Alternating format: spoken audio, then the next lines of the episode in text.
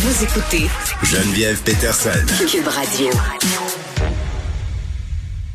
Oh, on est en train d'essayer de rejoindre Gabriel Caron et j'en profite pour vous dire parce que j'ai pas teasé cette entrevue-là au début de l'émission. Je vous réservais la surprise. On aura l'auteur, compositeur, interprète Philémon Simon dans peu de temps, tout de suite après Gabriel Caron, parce qu'il a fait une série de, de réactions. En fait, il a participé à un article dans Le Devoir pour parler des droits d'auteur dans l'industrie de la musique. C'est un sujet qui est toujours excessivement sensible, euh, autant pour les créateurs que pour les gens qui apprécient la musique. Et vraiment, euh, Philémon Simon qui a fait une sortie remarquée sur le fait que les, les droits d'auteur, le catalogue, le patrimoine qu'on construisait quand on faisait de la musique, euh, c'était oui lié à la question financière, mais qu'il y avait beaucoup plus que ça. Donc tout de suite après Gabriel Caron, il sera là.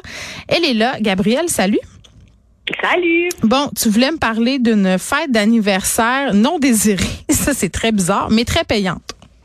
Euh, oui, absolument. Fait je te fais une petite mise en contexte. Donc, on est aux États-Unis et c'est euh, bientôt la fête d'un certain Kevin.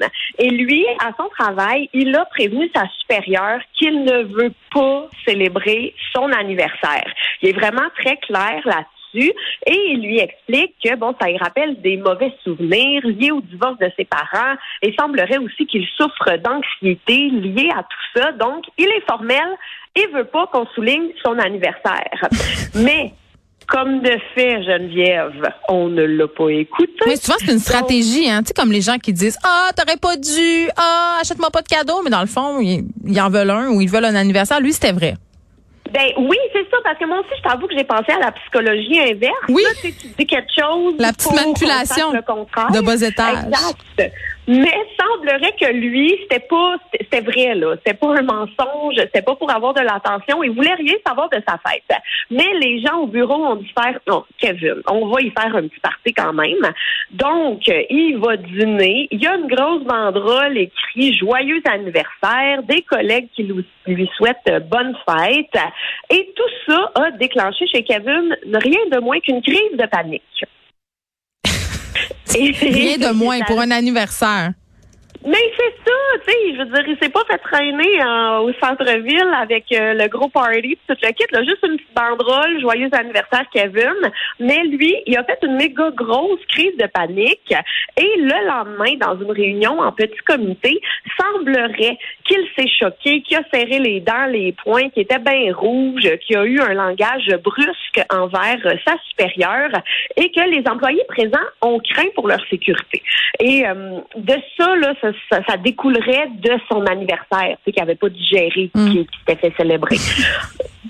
Kevin n'est pas d'accord. Kevin n'est pas d'accord. Mais non, il veut rien savoir de sa fête. Il l'a pas pris tout. Et là, suite à ça, ben, il a été renvoyé parce que parce que ça se fait pas tant là de menacer des collègues et d'être euh, d'avoir un comportement agressif. Mais Kevin n'est pas d'accord, tu comprends, d'avoir été renvoyé. Parce que Kevin, il dit que lui, ça découle tout de sa fête, qu'il avait précisé qu'il ne voulait pas célébrer. Le consentement, c'est important, à tous les niveaux. Hein? Oui, absolument. Alors là, ce qui s'est passé, OK, suite à tout ça, c'était comme la mise en contexte. Eh bien là, Kevin conteste son renvoi, a attaqué la compagnie en justice pour discrimination en raison d'un handicap. Le handicap de ne pas aimer sa fête? Ben, je pense que le handicap, ça serait comme l'anxiété. Ils sont, très anxieux. Je pensais pas que c'était considéré comme un handicap, mais bon, c'est ce qui a été soumis à la cour. Eh bien, Geneviève, il a gagné. Mais c'est extraordinaire. Quel beau cadeau d'anniversaire. Ben oui, parce qu'il n'a pas gagné un nouveau set de patio. Là. Il a gagné 450 000 dollars en réparation.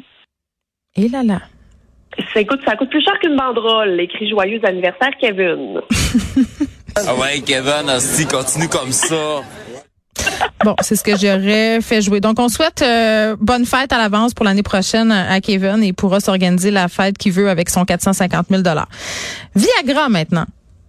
Oui, on parle de Viagra et de prothèses péniennes. J'adore tout. J'aime tout. Redis-le. Viagra et prothèses péniennes. D'accord. Je, prends des notes. Ben oui.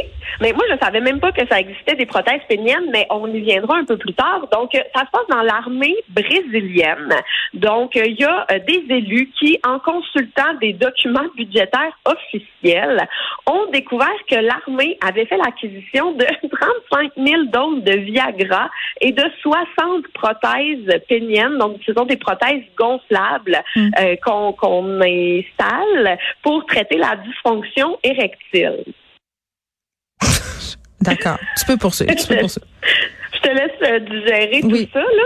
Donc, euh, et ça a quand même un coût, là, parce que chaque prothèse pénienne en silicone, donc qui mesure entre 10 à 25 cm, coûte à l'unité entre 13 et 16 000 Donc, on parle hmm. d'une dépense de 940 000 que le gouvernement a fait. Tu sais à quoi je pense? Tu sais à quoi je pense? À chaque fois que tu fais ta chronique, je pense à l'invité qui arrive après, en, en Philémon Simon, qui entend qui entend une prothèse pénienne puis 900 000 pièces. Je, me dis, oui, il doit avoir très, très peur de ce qui s'en vient.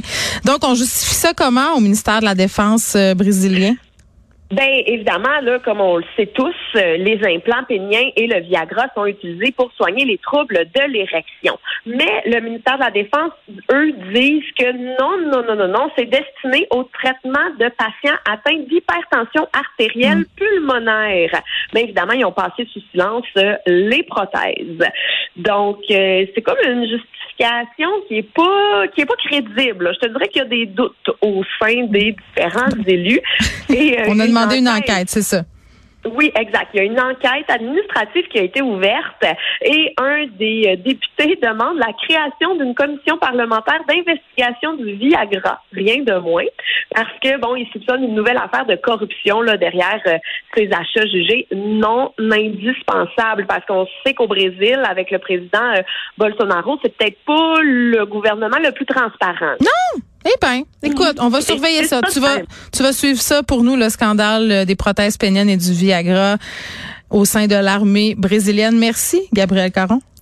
Salut. Salut. Inspiré de la série Balado, J'ai fait un humain où des personnalités publiques se confient sur leurs histoires de maternité, découvrez maintenant le livre J'ai fait un humain de l'humoriste Gabriel Caron. Un ouvrage où l'autrice raconte avec sincérité et autodérision son entrée dans la vie de maman. Le livre J'ai fait un humain de Gabriel Caron aux éditions Très Carré, disponible sur cubelivre.ca.